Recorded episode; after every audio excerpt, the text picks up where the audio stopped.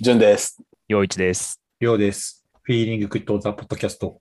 今日はエピソード31ということで、3人のホストで、それぞれ好きなファーストアルバム、デビューアルバムを2枚ずつ選んで、計6曲ですけど、まあ、6枚のアルバムについて、そのバンドのこととか、まあ、そのデビューアルバムの思いとかっていうのを語る会にしようと思います。イェイはいイエ先行淳くん、次が陽一くん、最後僕ということで、えっ、と、2枚ずついくんですが、まあ、あの、ファーストアルバムと選ぼうっていう、あの、企画を考えたんですけど、その時は別にバンドっていうふうに縛ってなかったんだけど、結果的に全員、まあ、いわゆるロックバンドというカテゴリーに入るアルバムを、まあ、6枚選ばれて、かつ、なんか、それぞれの個性が出てるような感じだったので、ちょっとなんでそれを選んだかっていうのを、えー話していきたいなと思います。じゃあ、順子お願いします。ーはい。じゃあ今日のオープニングナンバー聞いていただいたのは、ランシドのファーストアルバム、ランシドからデトロイト聞いてもらいました。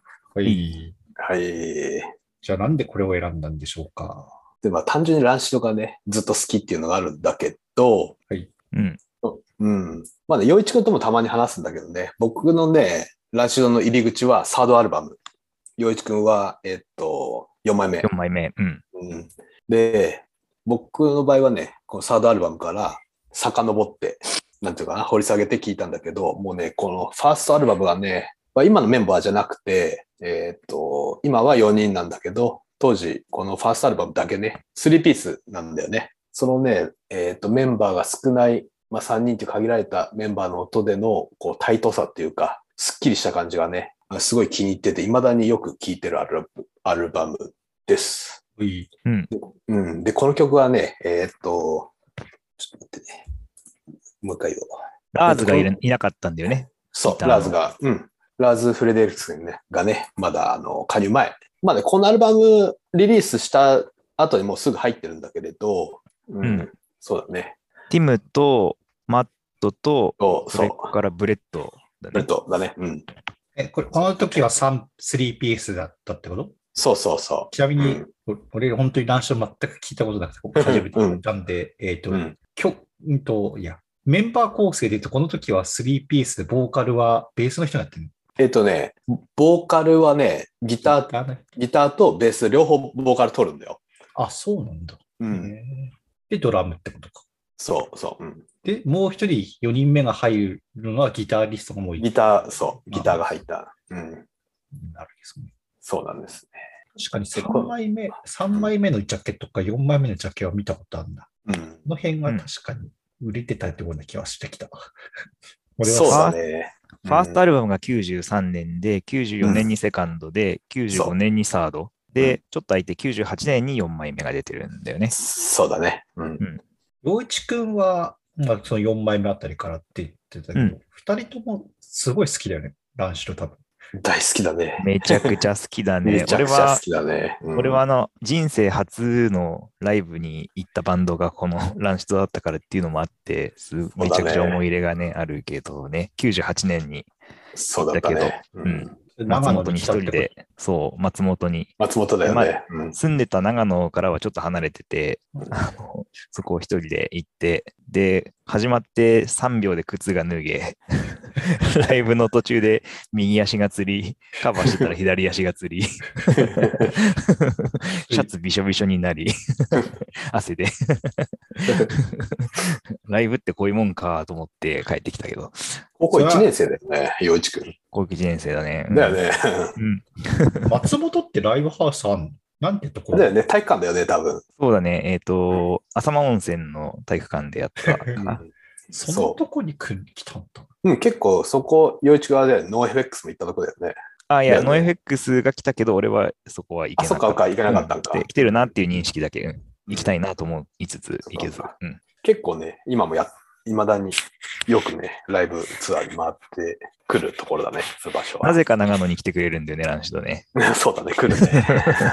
長野ってジャンクボックスあるよね。ジャンクボックスあるね。そうだよね。ジャンクボックスってなんか珍しいとこにあるんだよな。ちょっと、まあ、仙台にもあるあるけど。あと、あそう新なん潟、新潟新か潟。 うん新潟か。うんうんうんうん。うんまあなんか真ん中辺に行って一回ライブやっとくかっていう感じで 選ばれてるような気もするけど。なるほどね。うんちなみにさ、メロコアってさ、乱視ドが元祖みたいなわけではないよね。一一番最初は、うん、バッドレリジョン。そうだね。あううんん。で、ランシドはね、もともとあの、オペレーション IB っていうスカパンクバンドが発祥なんだよね。スカパンクバンドが、そう、スカパアメリカンクバンドに、うん、あの、ボーカリストのティムとベースのマット・フリーマンがいて、その二人で、まあ、その解散した後に、その二人が中心になって立ち上げたら、このラッシュドっていういきさつがあったりして、だからどっちかっていうとね、あの、メロカっていうよりはパンクロックっていう感じかな、ラッシュドは。ハードコアパンクっていう感じだったよねそ。うそうだね。うん特に初期はね。うんなんか代表的だよねなバンドの人になっちゃうよね。このジャンルの。そうだね。 そうだね。バ一番ッドレリジョントッ、プオフスプリング、ノー FX、ランシと、なんかに日本のいけてない言い方で、メロコア四天王とか言われてたよね確かにね すぐそういうこと言うからさ、みんな。 うん。もっといいいいバンド他にもあるけどね。ペニーワイズとかね。そうだねあるあるけどね。うんうん。この中で、なんか乱視ドが特徴的な部分とか、ここが特別好きとか、そういうとこってなんかあるあるのえっとね、僕はね、このマット・フリーマンのベースがものすごい好きなんだよね。なかなかね、あーこの、うん、パンクバンドでこういうテクニカルなベースフレーズ弾くアーティストってあんまりいなくて。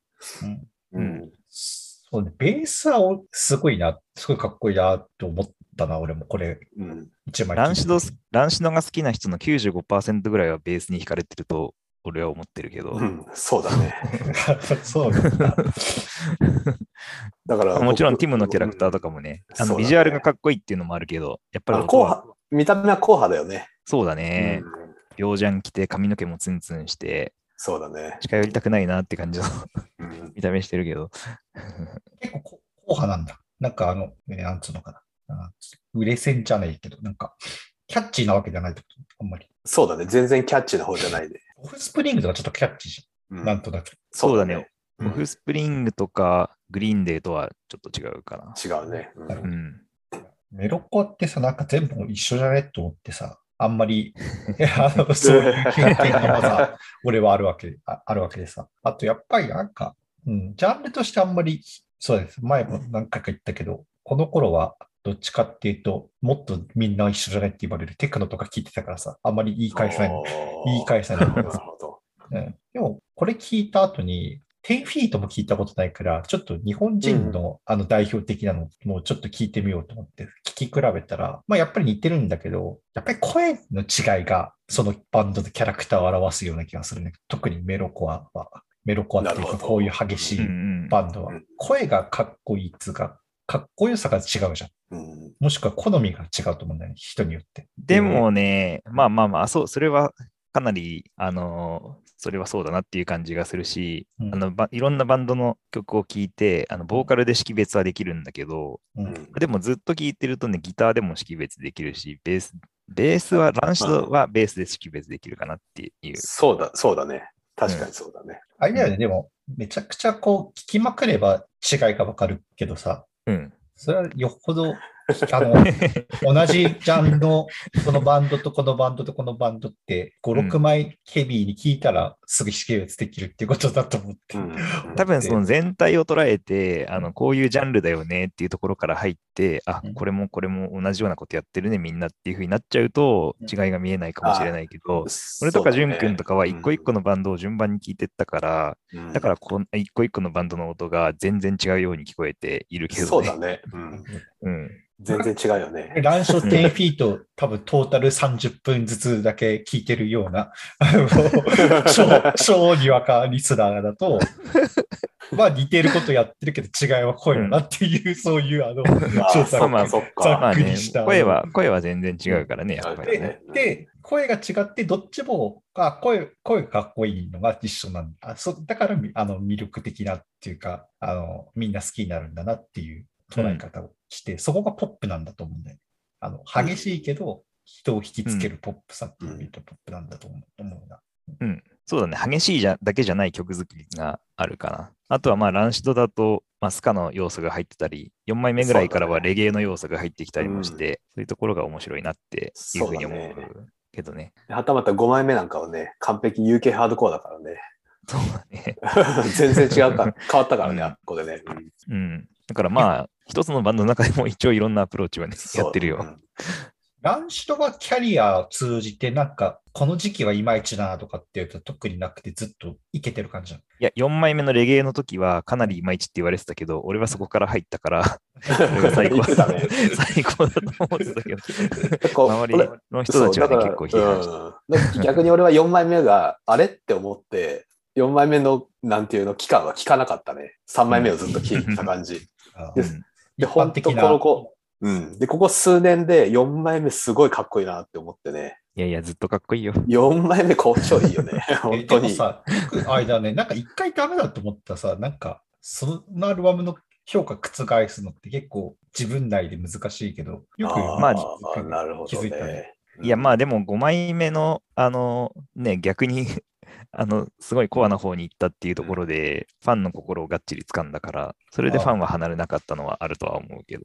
うん、俺はそうだと思う。自分自身がね。うんうんうん。今って6枚、7枚、7枚くらい出てるのかね、多分。最後に出てるのが2017年。 7かなトラ17ブかルなメ。ーカーってやつかな。そうだね。うんこれで、まだ解散とかしないんだよね。全然してないね。あそうだよ。うんじゃあ、当分でで出てないんだね。うん、うん。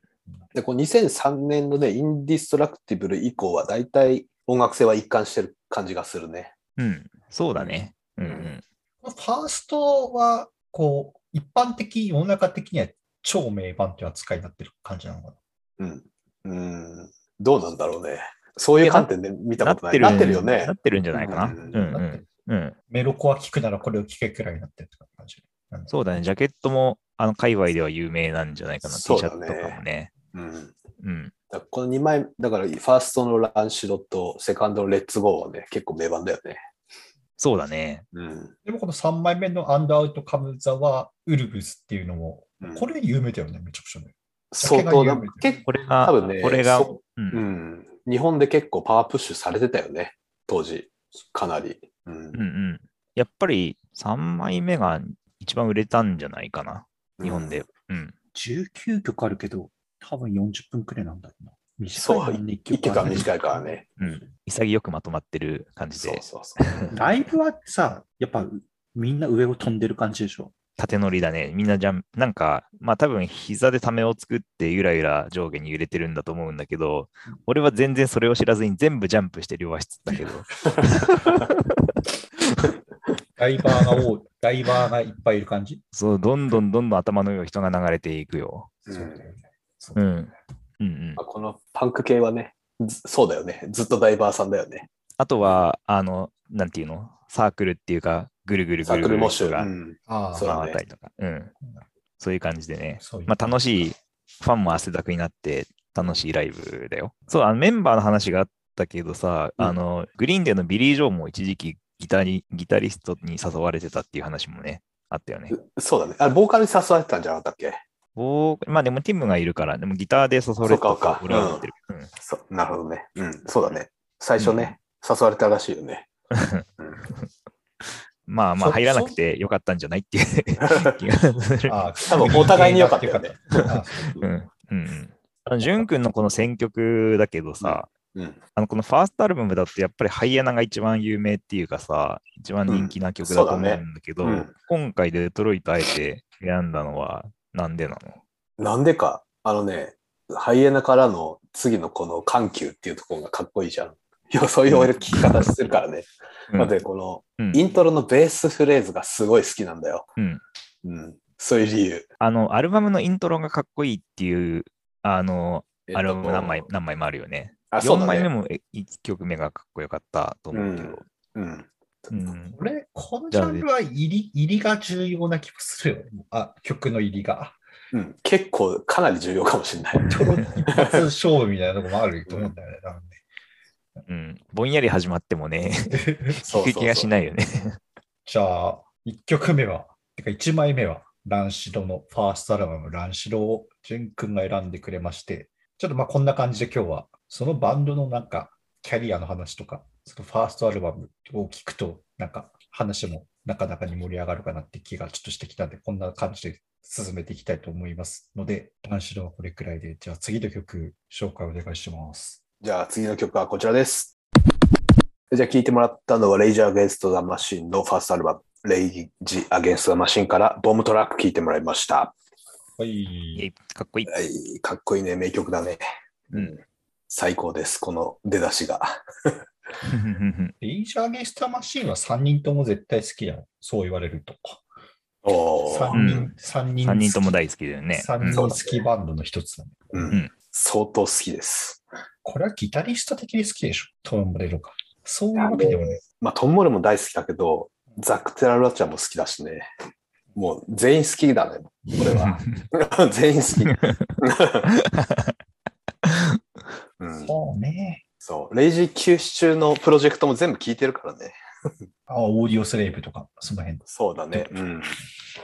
陽一くんは幕張で見たことあるって言ってたよね。うん。幕張で見た、ジュン君と一緒に一緒に行ったね。いた。うん。まあ、ブロックは違ったけどね。うん。うん。俺は富士の最初で見たんだよな。97年の時。ーうん。うん。うん。うん。そ俺と洋一くんは再結成だもんね。あの時は確かね。そうだね。再結成ライブに行ったよね。 2008年ですかね、多分ね。そうそうそう。うんうんザクタザクテラローチャがね、あのドレッドじゃなくてアフロになってた時だね。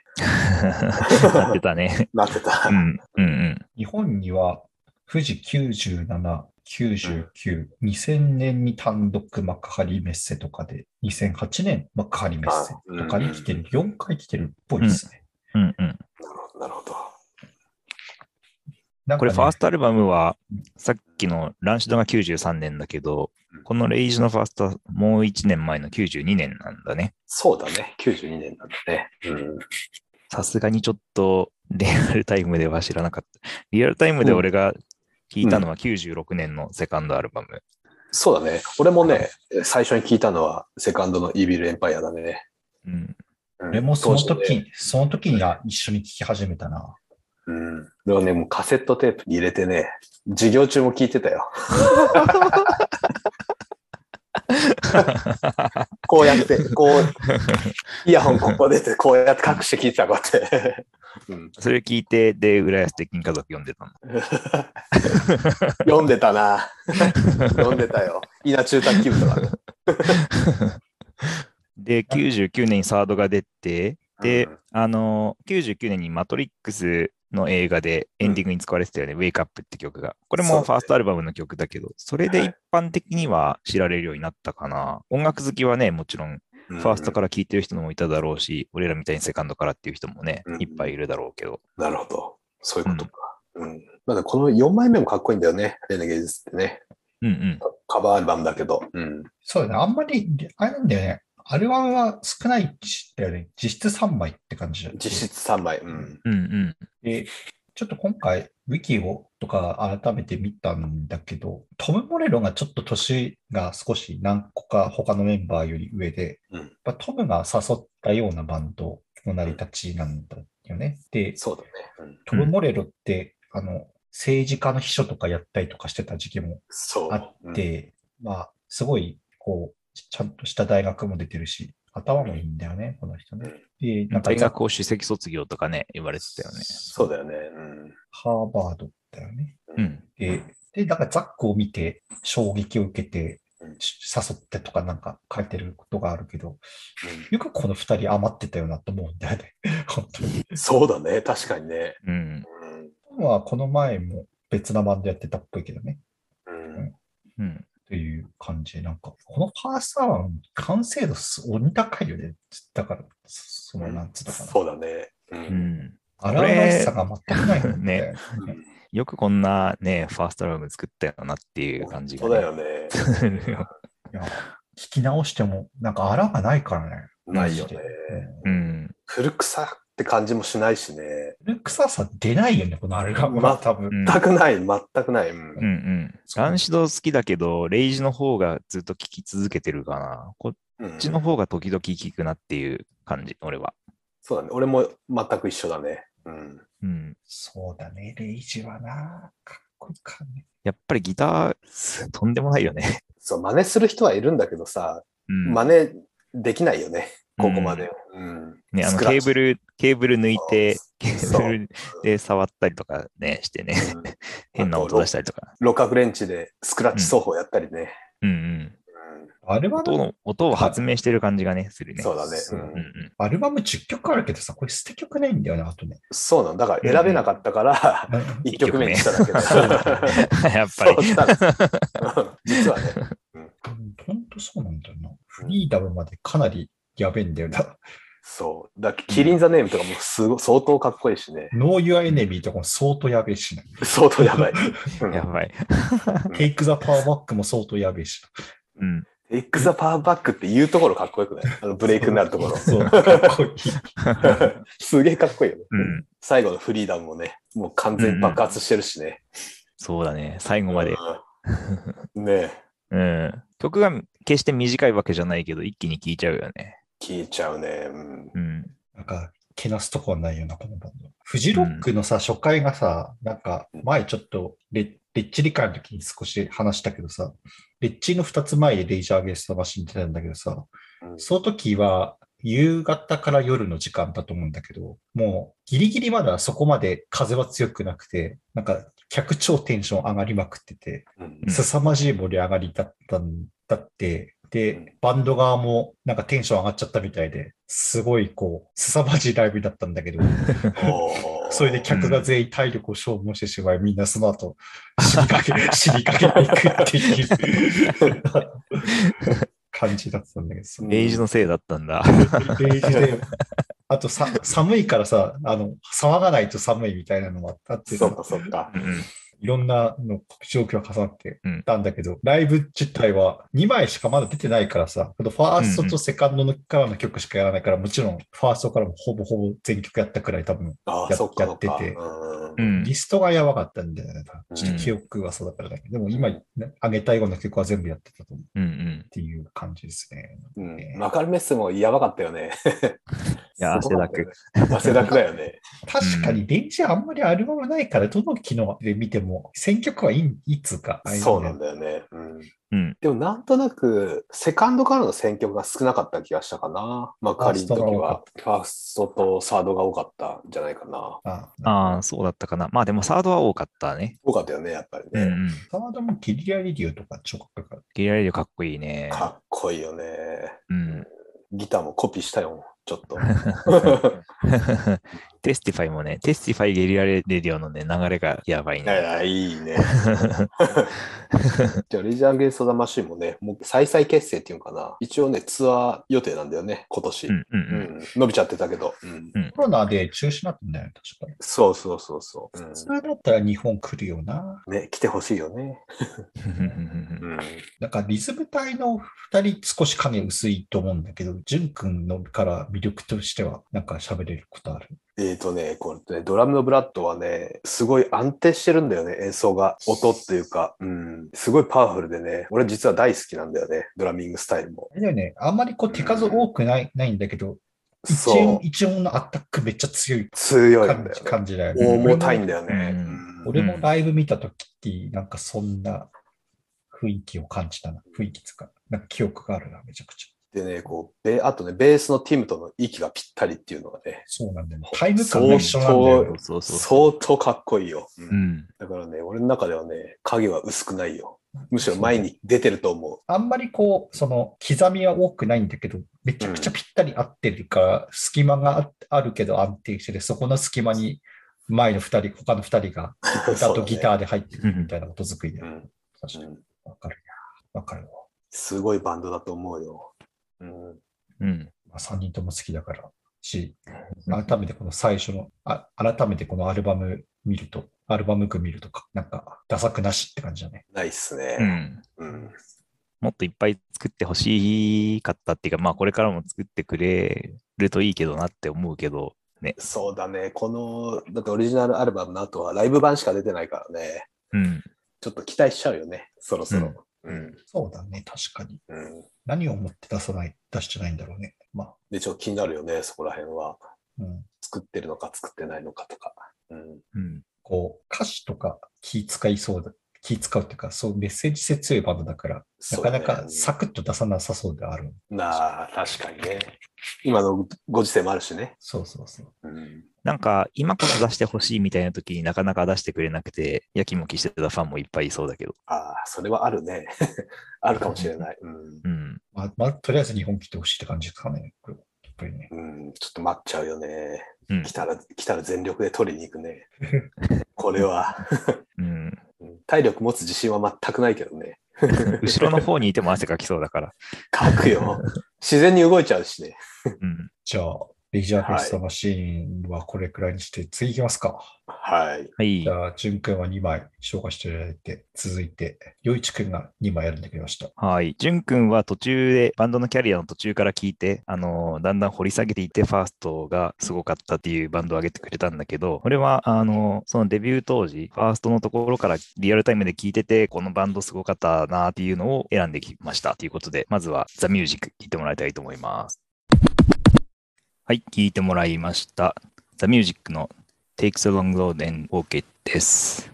はい。これはね、うんイギリス・リーズ出身の4人組バンドの2002年リリースのファーストアルバムからの1曲なんだけど、はい。もうね、解散しちゃったバンドだから知らない人がね、いるかなとは思うんだけど、日本ではね、当時絶大な人気を誇ったっていうバンドなんだよね。そうですね。私は、すごかったよね。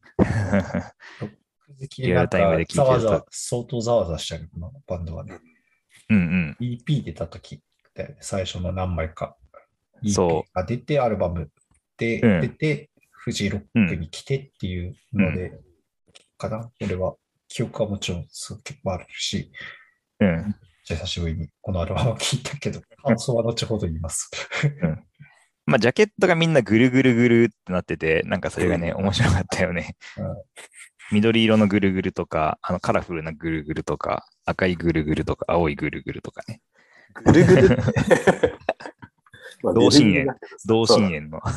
このバンドはね、99年に結成して、で、2001年にね、今かけたこの曲のデモテープが注目されて、NME で未契約の最高のバンドだっていうふうにね、言われていたよね。まあなんか未契約で、まあファーストアルバムとか、あのメジャーから EP とか出す前から注目されてるっていう人たちは、今ではレコード会社の力を借りずに自分でリリースできるようになってるからさ、プロモーションのうまさでいくらでもできるとは思うんだけど、当時は時代が違ったからさ、なんかまだね、契約してないのにこんなに注目されるなんてめちゃくちゃすげえなっていう風にね、そういう意味での注目もね、されてたと思うんだよね。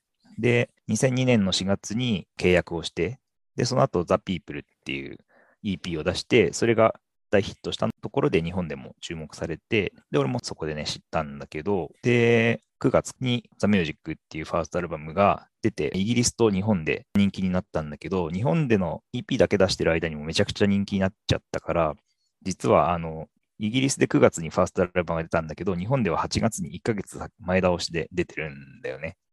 そうっだていう。か。うん。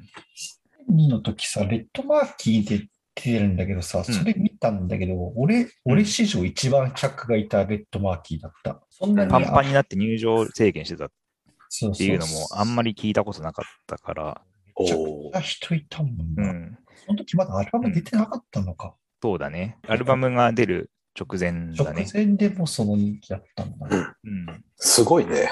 そう言ってるとすげえな。俺はね、2002年にはね、行けなかったんだけどね。その後何回も出てるもんね。うん。2009年までに5回出て出てるるっねて。書いてるね。うん、ううんん。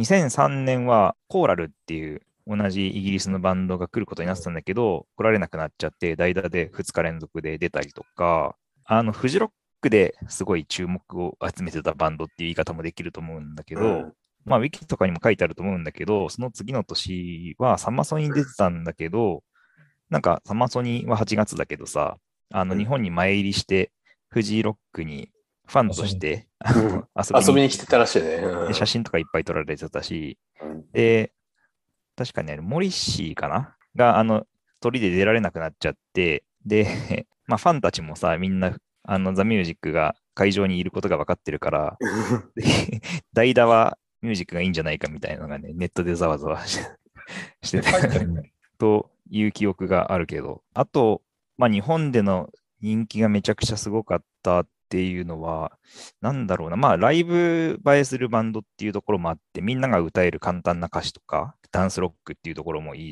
いし、こ の曲もさ、ピッパラピッパラ言っててさ、なんかみんな歌えるじゃん。あの、もともとピッパラパッパーってさ、日本で言ったらさ、それはスキャットマンジョンだったんだけど、うんもう完全に2001年以降はザ・ミュージックだよね。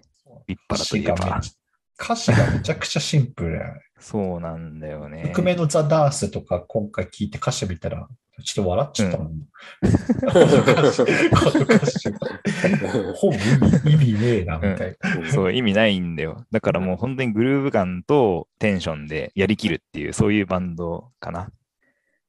で、そのグルーヴ感っていう意味では、あのもうとにかくグルーヴ感すごいっていうふうに言われててうん、例えばね、ロッキングオンって当時俺よく読んでたんだけど、あの2003年の1月号では、UK グルーヴ革命っていうタイトルで特集されてて、で、そこに4つのグルーヴ感のすごい UK バンドがいるっていうふうに紹介されてて、レッド・セッペリンね、うんストーン・ローゼズね、うんプライマル・スクリームね、そしてザ・ミュージックっていう、こうなるほど。 並び称されるっていうね、めちゃくちゃすごいおー、どれだけでかくなるか、あの期待がでかかったかっていうことがさ、もうこれでわかると思うんだけど、この誰が聞いてもわかりやすいし、ライブもすごいし、どれだけすごいバンドになるのかなって思ってたんだけど、その後失速しちゃってねっていうところがうん残念ではあるんだけど。なんかね、2004年にセカンドアルバム出したんだけど、それでね、もう全米ツアーに行ったんだよね。そしたら、まあ、その疲労とバンドの、あの、まあ、疲れにもよると思うんだけど、意見の対立とか、あとは、ボーカルのロバート、ロバート・ハーウェイのスランプとかで、2005年にはね、活動ストップしちゃったんだよね。で、一応2007年に再開して、2008年にサードアルバム出したんだけど、まあ、あんまりそれが当たらず、2011年に日本とイギリスのツアーをやって解散っていう、いう感じでね。まあ、年数で言うと10年ぐらいやってるんだけど、まあ、途中も空いてるし、まあ、一番輝いてたのはファースト、セカンド、出る前後ぐらいっていう感じで、うん。まあ、その一瞬の輝きを目の当たりにしたっていうか、 面白いバンドにね、リアルタイムで出会えて幸せだったなっていうふうに思うけどな。いや、あのね、まず今回久しぶりに聞いてさ、俺の記憶の片隅に残ってたのがさ、うんドラムが危なっかしいバンドだったなあったんだけどヒ、ル・ジョーダン。そうう、ん音源でもめちゃくちゃ怪しいじゃんって今回思ったよ。まあ、もたつきがあるよね。もたつきっつうか、なんかテンポ合ってな合いっ。てないでしょ。合ってないよね。走ったりうんするよね。うんよくこれで周りに合わせられるなっていうあの感じが、あうのん、した記憶があっ たけど、今改めて聞いたらその記憶が正しかったとか、さらになんか危なっかしいなっていうのを感じたね。うん。まあ、解散した後もね、音楽活動を続けたのはね、ボーカルのロバート・ハーベイだけで、ギターのアダム・ナッターも、ベースのスチュワート・コールマンも、うんみんなもう音楽活動をやめちゃったっていうか、表には出てこなかったなぁと思う。逆の意味で言うと、やっぱザ・ピーポーのイントロがめちゃくちゃかっこいいよねっていう。うんこれでみんなやられたと思うんだよな、多分。うんうん。俺も曲で言うとそっちが記憶には強く残ってるかな。ピッポーの方が良かった。俺はそっちも好きかな。俺はね。うん。なんピかッパラパッパーね。まあ 今かけた曲もピッパラパッパーで、同じじゃなくてまあ、ワンパターンといえばワンパターンだけど。まあでもあと、ロバート・ハーベイのボーカルが日本人好きそうだと思う。相方とか、メロディーセンスとか、なんかキャッチーだし、ちょっと高い声だし、まあ、高い声は人気だよね、日本ではね。うん男性ボーカルも女性ボーカルもね。それがなんか流行った理由なんじゃないかな。うん。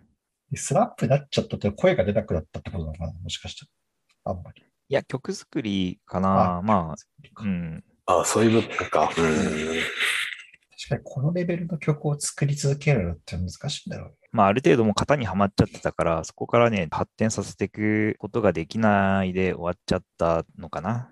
まあ、そこまでだったっていうことなのかもしれないけど、期待が重かったっていうのもね、当然あるだろうね。もう聞き直したりするしてた全然聞いてなかった。ああ、だから今回久しぶりうにんこの企画で聞いたってことだよね。そう。なるほどねそうなんだよ。めちゃくちゃ聞いてたんだけど、ぱったり聞かなくなっちゃったね、このバンドは。うんそうだねな、俺も10年ぶり以上だと思うんだよね、聞いたの。うん。俺もまさにそうだね。この時にしか聞かなかった気がする。ジュン君はこのバンドにはどういうふうに触れてた。なんか当時出てきた新人みたいな感じ。うん。面白いなっていう感じ。うんああ、こういう音楽、イギリスで流行ってんだな、みたいな。流行ってんだなっていうか、ああこういう感じが今、巷ではかっこいいんだな、みたいな感じで聞いてたよ。あんまり聞かない系でしょ、これは。えそうだ、当時は全く聞かない系だったね。うんうんううんん。そうだね。だってさ、うんあの、レイジアゲンスのマシンとか聞いてんだからさ、系統的には真逆ではないけど、ちょっとチーン自体はね、違うからね。まあ、俺はレイジもランシダもザ・ミュージックも並んで聞いてたけど。 俺は結構聞いてたな、ミュージックは。でもセカンドからは全然聞かなかったな。やっぱファーストのね、輝きがすごかったっていう意味では、今回の趣旨に合ってるバンドじゃないかな。なるほどね、うんそういう、そそううまあ一発やとまではいかないけど、やっぱりファーストが一番すごかったっていう。 いや、これはかっこいいね、このアルバムね。うん。うん。じゃあ次行きますか。 じゃあ次のバンドに行こうと思うけど、次はグレタ・バンフリートです。どうぞ。はい。アメリカの4人組ロックバンド、グレタ・バンフリートのハイウェイチューンを聴いてもらいました。イェイ。 From the Fires っていうアルバムからですね。そうそう。まあ彼らはね、もともと EP 先行で出してて、それが人気になって曲が溜まってアルバムが出たっていう感じなんだけど、うん一番最初に話題になったのがこの曲っていうこともあるから、うんデビュー曲っていうかね、まあそんな感じかな。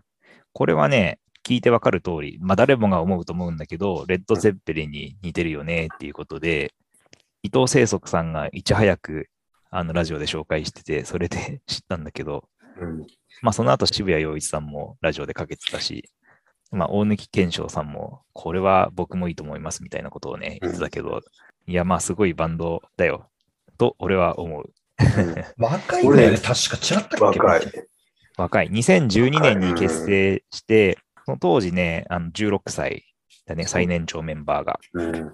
この曲が出たのは、まあ2017年、あの EP として出たから、まだ21歳の時だよね。で、ファーストアルバムが出たのがその次の年、2018年だからね、22歳。ジョシュ・キスカっていうボーカルと、ジェイク・キスカっていうギタリスト、それからサム・キスカっていうベースとキーボード、それから最初カイル・ホークっていうドラマーが途中でダミー・ワグナーに変わったっていうことなんだけど、まあ、あの、キスカっていう名字の人が3人いて、まあ、双子と、それからその2人の弟がベースやっててっていう、で、あとは友達のドラマーがやってますっていう、まあそういう構成だね。うん。で、このハイウェイチューンはね、2010年に、まあ、作った曲だっていうふうにね、言ってるから、まあデビュー前から作ってて、まあレコーディングしたのは2017年なんだけど、キスカ家はお父さん、お母さんが、まあ音楽好きレコードいっぱい家にあって、それを小さい頃から聴いてたし、まあ楽器をどんどん小さい頃から与えられて、あの演奏してたっていうことで、家で聴いてたブルース全般とか、フォークとか、まあそういうのが好きで育ってきましたっていうことで、ゼッペリンに似てるんだけど、まあ、ブルース、ロックとか、その辺のところを参照しながら曲を作ってるみたいだね。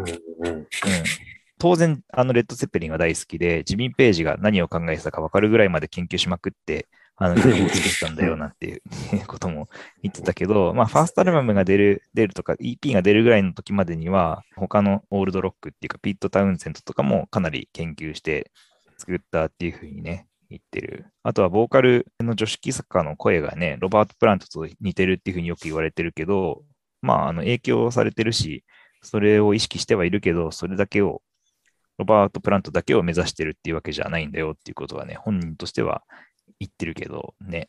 まあ当然、ただ周りのね、期待っていうか、まあ、レッド・ゼッペリン再来みたいな感じのこと言われてるし、それを求めてね、ライブに行ってるっていう人もね、いるから、デビューしてもう早々にスタジアムをいっぱいにするぐらい、2万人とか埋めちゃうぐらいの、もうすごい集客だったし、で、そのほとんどがおじさんたちっていうね、お父さんだな、みんなお父さん。でもさ、この歌声がさ、うんうんなんつうかな、ロックアーティストっぽくないっていうかな、力んでない感じがすごい好きなんだよね、グレタ・バーフリーと。歌ってはいるんだけど、こう語りかけるじゃないけどさ、うんうん、そういう感じがね、すっごいいいよね。聞いてすぐ分かりやすいっていうかね、俺は好きだし、好きな人多いんじゃないかと思うけど、まあ、ハマる人はね、めっちゃハマるし、うん。まあ、嫌いな人は、まあ、一度聞いて二度と聞かないっていう感じなのかもしれないけど、どうだろうね。俺は嫌いではない、全然ないけど、ううん。レッド・ゼッペリン聞きたいんだったら、レッド・ゼッペリン聞けばいいんじゃないって思って、あんまりき手には取らないから。あーなるほど、なるほど。音源聞いてる分にはそうかもしれないけど、ライブが見られるっていう喜びはあるかな。来はい日したことある、あるある、うん。スタジオコーストに2日連続できて、2日間とも行って、めっちゃ良かったよ。あ、2日間とも行った。すごいな。さすがだね。さすがです。さすが洋一フさァん。ーストライブも出た後そかうな。だよ。洋一くんの行動力やばいよね、そういうところ。はい判断力もね。両方ともパンパンになってたけどね。うん俺はね、こう、ツェッペリンとは別物だと思って聞いてるな、逆に。それはバンドとしてはあれだね。嬉しい聞き方だね、多分ね。まあ、似てるんだけど違うものって聞こえちゃうな、やっぱり。ツェッペリンが好きだから。うん。うんうん。うんまあね、結構、ファーストアルバム出た時に賛否両論っていうかね、まあ、好き。な人は、あの、すごい大歓迎っていう感じで、グラミー賞でもね、あの、ノミネートって意味では4部門に、最優秀新人賞、ロックパフォーマンス賞、ロック楽曲賞、ロックアルバム賞にノミネートされて、で、最優秀ロックアルバム賞を受賞してるっていうのもね、あるし、それ2018年の12月だけど、そう、グラミーでね、最優秀ロック、そういえば撮ってたなって今思い出したんだけど、うんあ私すごいよな。まあ、あとは雑誌からの評価は結構辛めっていうかね、うん。ピッチフォークはゼッペリンの真似をするかわいそうな若者たちなんて国境にしてたりとか、あ、まあそう。これはあの、ウィキペディア見れば書いてあるんだけど、うん。あと、ローリングストーンはね、キャリア初期に偉大なバンドを真似するっていうバンドがいるっていうことはまあよくわかるし、そういう影響があるっていうふうに言われるっていうのはね、よくあることなんだけど、ファーストの後、どれだけその音楽を発展させられるかっていうのが大事なんだよって。でもまあバンド側としてはね、あまりにもレッド・ゼッペリンと比較されるから、もうめっちゃ不満ですっていうことはね、うんあちこちのインタビューでね、言ってたし、自分たちはそれだけじゃなくて、こう、まあ、ピート・タウンゼンドとか、あの他にもこういうバンドの影響を受けてるんだよっていうことは積極的にね、発信してたけどね。だからそれが、まあ、ジュンクに届いてるっていうのは、バンドもね、喜ぶよね。そうか。よ喜んでくれるといいな。俺は全然別物だと本当に思うな。うん。一応ね、2021年の4月にセカンドアルバム出してるんだけどうん、結構ね、レッド・ゼッペリン色はなくなってうん、結構サイケっぽい感じになってたかな。聞いてみようかな、俺。そっちも好きそうだな。うん。ザ・バトル・アット・ガーデンズ・ゲートってやつですかね。うん。そうそう、それそれ。うんで。もよくできたアルバムだったよ。この中で出したんだね。うん知らなかったな。そういう意味で、めちゃくちゃうまいからさ、うん。その、ゼッペリンっぽさをちょっと後退させると、オリジナリティが浮き上がってくるような気もするっていうね。そうだね。うん結構その4人のメンバーが聴いてる音楽のジャンルが違うっぽくて、それもね、今後バリエーション出していけるんじゃないかなっていう気はね、するよ。ストライプスの音っぽいくなったりとかもするかもしれない。ホワイトストそうラだイねプスもブルースの色出るじゃん。まあ今のジャック・ホワイトのアルバムもソロロももねそうだと思うんだけどうさ、んうん。そういう方に切っていけば、うんそういう批判はなくなっていくのかなって気がするから、うん。まあ、セカンドはちょっと聞いてみようと今思いました。俺聞いたことなかったから。ぜひぜひ。ぜひぜひですね。かっこいいね。そんな感じかな。じゃあ、最後のパートは、私、量から2枚選んだんですが、スーパーカーとミッシェル・ガン・エレファントっていう日本人のバンドのファーストアルバムを5曲目、6曲目でかけたいと思いますので、まずスーパーカーのファーストアルバム、3アウト・チェンジから、ラッキーという曲を聴いてください。スーパーカーのファーストアルバム、3アウト・チェンジから、ラッキーという曲を聴いてもらいました。いい。えーいいとスーパーカーは、えーと1997年に、えーデビューした、まあ僕と同じ地元の青森県出身の、えーロックバンドで、まあ、あのその時デビューの時にもうかなりプッシュされてたのもあって、あのよく聞いてたし、ちょっとその辺の話、ちょっとさせてもほしいなと思って選びましたと、二人ともほとんど聞いたことないよね、多分いや、このファーストは結構聞いてたよ。あ、そ当時、うん俺俺は99年のジャンプアップから聞い、ジャンプアップか OK か OA か、なんかその辺のどれかを友達に借りて、うんうん、アルバム全部持ってるよ。あ EP も全部持ってるし。あ、そうなんだ。じゃあ、うん聞いてないんじゃないかなと思ったけど、そんなことなかったですね。じゃあ、ちょっとその前提で話しますけど、コントバンドさ、あの、ちょうど俺とほぼほぼ同い年、まあ、学年は中村浩二さん、中高ボーカルはとか、石渡淳二さん、まあ、今、あの、どっちかというと作詞家として音楽の業界では活躍している、この二人とかは一個上で、古川美樹さんは一個下かな、多分。違うな、古川美樹さんもない、同い、同じ学年ですね。うんうんで、うんうんドラムの広大さんは1個上か。だからもう同完全に同世代だから、うんあの、ちょっと青森の話をちょっとするんだけど、俺、津軽側の出身、弘前出身で、このメンバーは、あの、十和田とか八戸とかそっちなんで、あの、南部っていう地南方部より。う南部って、んうんあの、ちょっと、地方は、地方っていうか、その、いわゆる、青森の中でも言葉も違う、あの、方の、あの、バンドなんだけど、うんちょっと今、そっちにもちょいちょい結構、あの、帰省とかで行くので、ちょっと十和田とか車で走ったりとかすることあるんだけどさ、まあ行けば行くたびによくここういうとこからスーパーかみたいなの出たなっていうのはちょっと肌肌感で 思って。ちなみにどんな場所なのにとね、うん。八戸駅って、違うな。新八、違うな。いいんだ。八戸駅って新幹線の駅がまず一個あって、うんそこから盛岡までこう下がっていくと途中に十和田とかがあるんですよね。ほうほうほうほううほう。んで、国道っていうと4号線って東京から青森までつながってる道路があるんだけど、そこ、だから八戸から少し海沿い、海沿いっていうか太平洋側を下がっていくと十和田とか、その辺があって、で、もうちょい下がると盛岡、盛岡についていくっていう感じかな。うんうんなるほど、なるほど。うんうん弘前はもっと西西側で、海、海で言うと日本海側で、うん間に八甲田山があるみたいなうんうん地形がある。地形的にはそういう感じなんだけど。うんうん97年に結成デビューして、98年ファーストじゃない。いつまで地元にいたのもうすぐに東京に来て活動っていう感じなの。とね、98年くらいにはもう東京出てきてるんじゃないかな。たちょっとちゃんと書いてないけど。あ、違う、99年の正月に上京って書いてるよ。それまでは青へ森ー青森とほ東京のホテル生活だったって書いてる。で、これねうん、あの、ロッキンオンジャパンの山崎陽一郎さんがすぐに青森まで行って取材とかして、でそれでき取材した記事を読んで、うわ、なんか地元だと思って、で、ちょうどうん大学の1年だったから俺も、それですぐ買って、デビュー EP 買っていいなと思って、アルバム出る前にライブもう見に行ったりとかしたりしして、とかって見てたな。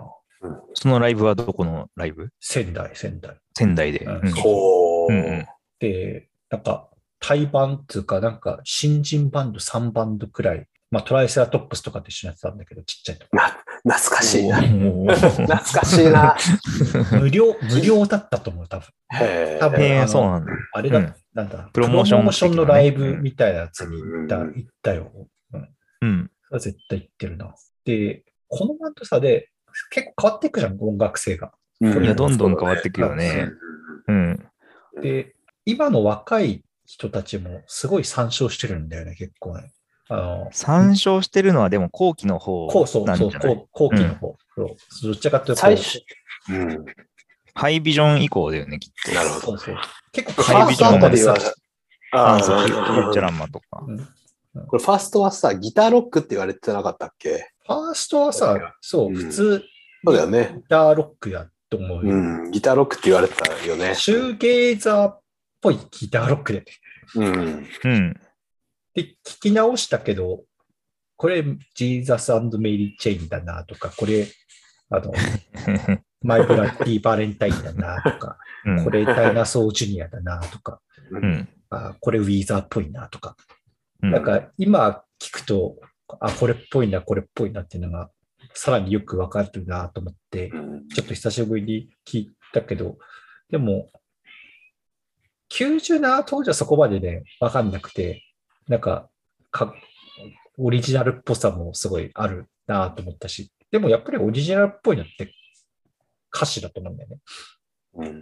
うん。うやっん。ぱり日本語の歌詞が、やっぱりこの石渡淳二さんは、この時から歌詞作るのがうまかったうまかったバンドなんだなって今聞いて思う。うん。曲曲自体もなんか、メロディーは中高が作って、その時は、あの、なんか適当な英語詞かな、ななんか鼻歌みたいなメロディーが最初あって、それに対して石渡淳二が歌詞をつけるっていう作り方してたらしい。えーあ、そうなんだね。で、石渡淳二さんは、今、あの映画シングってあるじゃん。うん一君わかると思うけど、うあんれ。あれの日本語のあの歌詞って彼作ってるらしい。シンへーシング2。シング1も2も。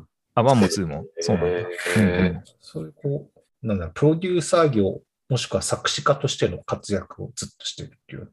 ーなるほどなるほど。あのミュ、ミュージカル映画だけど、全部日本語のね、歌を作り直してるもんね。そう、それの歌詞は石渡淳二が作ってるって。うんうん。だからそういうふうに、こう、そういうとこにこう、オファーされるっていうくらいうんうん、認められてる。バンド活動じゃなく、別の角度から音楽に携わって、てる。一流の才能を発揮しているっていう。そうそうそうそうそうそう。すごいね。うん。すごいなんかね、スッとしてる方ですよ。俺もライブ何回か見たことあるから分かるんだけおーど。で中子と古川美樹さんは、今はまあどっちかっていうと、こう、エレクトロニック系というか、うん。こう、音響系の曲をよくいっぱい作ってるよね。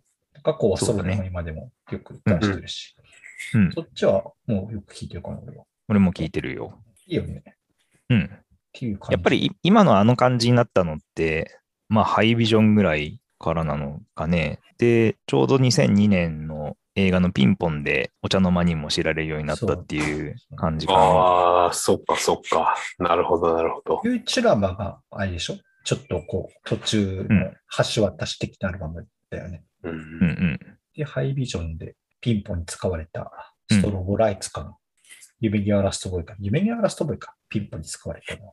うんその辺が。両方使われ両方て使ったたっけかもしれない。うん。まあでも、夢にアラストボーイが、夢にアラストボーイか主主題題歌歌で挿入曲にストロボライツって書いてるんだけど、うんこの次のアンサーで解散しちゃってるのはもったいないっちゃもったいないけど、なんかやっぱりあの、中高と石渡淳二さんの方向性の違いがやっぱ結構鮮明に出てたっぽいようなことはなんかでかい見たような気がするかな。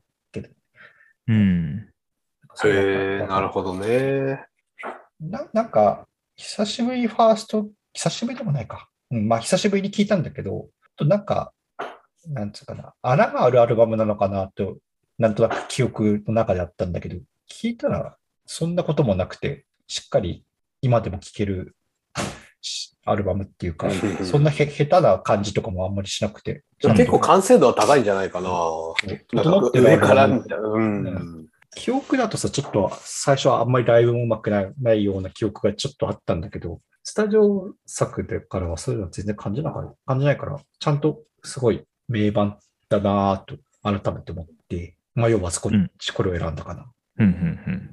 スーパーカー好きだからたまに聞くけど、うんやっぱりフューチャラマ以降ばっかり、振り返って聞くのはフューチャラマハイビジョンうん。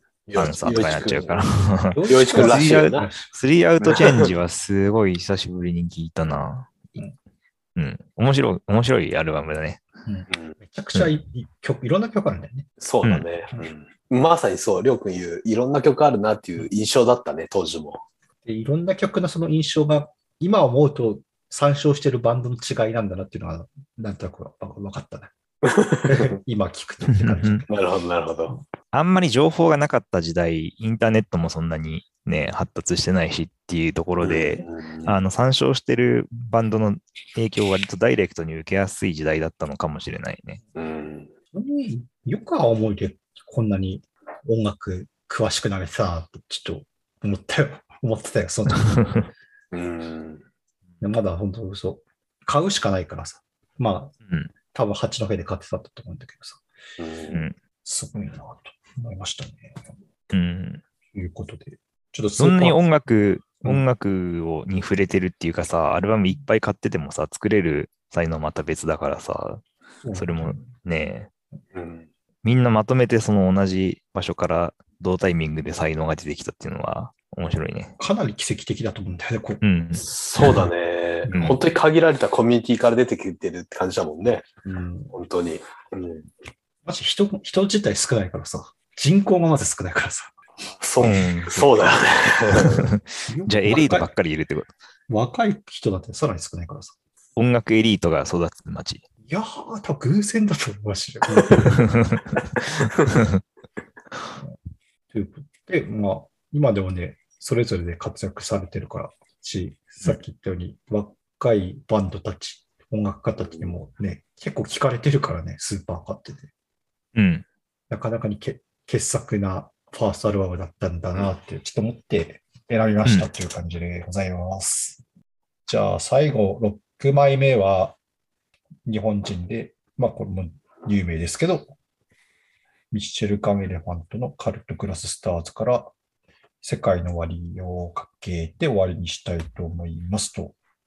はい。うんあうのんミッ。シェルはあんまり喋ることはないくてですね、あのよく話には出てくるので、あのちょっとここでかけようかと思ってかけたんですけど、はい。あのこの反応は、うん、そうね、なんと言えばいいんだろう。 あんまり軽々しく喋れないなっていう気がする、 してるな。うんうん。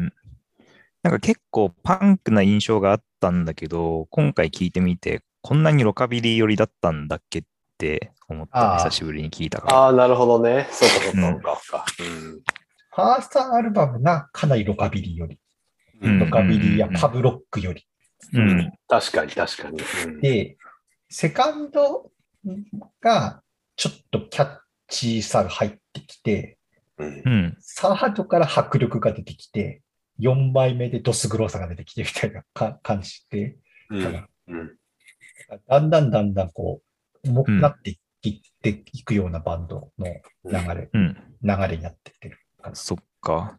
俺は98年のギアブルースをリアルタイムで聞いて、それがで、 4枚目。あの、4枚目だねうん。で、何持ってるかなと思って自分の iTunes を見てみたら、持ってるのはね、ギアブルースとカサノバスネークの2枚だけだった。でファだースかト、らセカンド、サードが、まあ、持ってなかったってことなんだよね。持ってなかったね。うん。まあ、このそれバンで、うんそれでパンク寄りの印象が強かったのかな。うんそうだね。うん。そうかも。5枚目がパンクっぽいから、その、あの、うん。えっと、カサノバスネークがね、うん。パンクとかハードコアとか、なんか、うんだ。んだん重くなってった感じがするからね。うん。そうだね。うんそのバンド、まあ、デビューが96年か。高校の時に弘前で聞いたんだけど、友達の音楽友達が、弘前のある CD 屋の店長に、かっこいい日本人バンドいるからって勧められて買ったとかって言ったのを借りて聞いたんだけど、うん最初はその、ロカビリーっぽさとかちょっとおしゃれっぽいなっていうのも、がちょっと鼻について、別なバンドだとサニーデーとかさ、聞いてたからさ、うんちょっとあの、まあ、ちょっといいかなって思ったんだけど、セカえンまドあ、ジ、ャンルかなり違うもんね。うんセカンドでかなりやられて、セカンドからもう超好きだったっていうのが、俺の初期の出会いの頃の印象だあ、ね。じゃあそれか、そこから戻ったんだ、ファーそストう、そこに。から戻って、うんあと3枚目とかはもう完全にリアルタイムでやべえみたいな。で、4枚目さらにやべえみたいな感じで。うんライブもすごい行ったし、10回以上行ってると思うな、ミッシェルは。たライブは。感じライブでそうお客、ライブで初期の頃お客さんに説教したっていうのが、なんか有名な逸話として残ってるよね。まあ、説教っつうか、まあ、そうね。 千葉さんはそんな雰囲気はああったよ。うんでうも、んそんなに冗談っぽい雰囲気は出出してるから、多分対し てあれ。問な題んにからい数人、数人しか来てないお客さんになんでこれしか来てないんだよって、来てる人が怒られるっていう、 あなんかー逸話があるよね。もっと連れてこいよと。そうなんだ。いや、安倍、ギターの安倍さんが亡くなっちゃってね。まあ、そう悲しいだね。ううんんショッキングだったんだけど、そうだね。 2003年2009年、2003年解散だ。解散か。解散だからね。 2009年に亡くなってるんですよね。うん。まあ、あんまりこう、軽々しく喋れないっていうのは、なんか、なんつうのかな。うん。いろいろ、いろんな、ね、はい。人が好きだ し、そうだね。うん。まあ、今も、バースデーとかで、ある意味続いてるバンドだし、そうだね。うんかっこいいっしょっていう一言だけで終わりたいって思ってもいいですよ まあ、そうだ。ね。かっこいい。まあうん、また別な機会でちゃんと喋りたいなと思 うけど。今回、りょうくんはなんでこの選曲だったんかなと思って。まあ、有名な曲ではあるんだけど。ミッションのデビュー曲だからね、これは。ああ、なるほどね。そういうことか。うんうんうんで、ライブも、の時も、まああんまりやらないんだけど、なんかツアーのファイナルの最後の曲とか、そういうこう、時々だけやるような曲だった、この曲は。ああ、でそっかう。んなる解ほどね散ライブも最後の曲はこれだっうわーなんかそういうの聞くとなんかな、うん俺泣いちゃうな。た。で、なんかこの、そっか。うんそれで俺も何回かこの世界の終わりのライブは見たんだけど、まあ、解散ライブの時はね、安倍さんの弦が切れちゃってね、うんあの、なんかもう放心して、なんか弾いて、弾いてたりとか、なるほど、なるほど。うんあの、千葉祐介も声があんまり最後ちょっと出なくて、みたいな感じだったりとか、ちょっとなんか終わりを象徴するようなおパフォーマンスなが記録にはなかったそうなんだ。うん。るほど。いうことを言うと、そんなことねえとかって言われるかもしれないから。いやいやいやそんなことない軽々しく喋りたいしようと思ってるんだけど、あの俺はそう思ってるっていうか。うん。俺はね、このアルバム聴くとね、この一曲へのトカゲね、すごい上がるんだよね。来たーってなる。かっこいいよね。かっこいい。あの、イントロギターリフが最高だよね。うんうん。うん。うん。最後はじゃあ、世界の終わりを聞いて終わりにしようということで、えー、と、今日31回目ですが、なんか続いておりますが、聞いてくださってありがとうございます。ありがとうございます。今日は、ちょっとファーストアルバムで好き勝手喋った回ということで、ですが、このまままだまだ続けていきますが、まあ、いろんな企画を考えてたりもしますかね、ゆういちくんね。そうだね。 飽きずに聞いてもらえるように。はい。うん頑張りましょはい、頑張っていきましょう。じゃあ、えっ、と、今日は、えーロック前のファーストアルバムから3人で、えー、と話した回ということで、えっ、と、最後はミシェル・カーン・エレファントのカウト・グラス・スターズから世界の終わりを聞いて終わりにしたいと思います。えー聞いてくれてありがとうございました。りょうでした。う。順でした。陽一でした。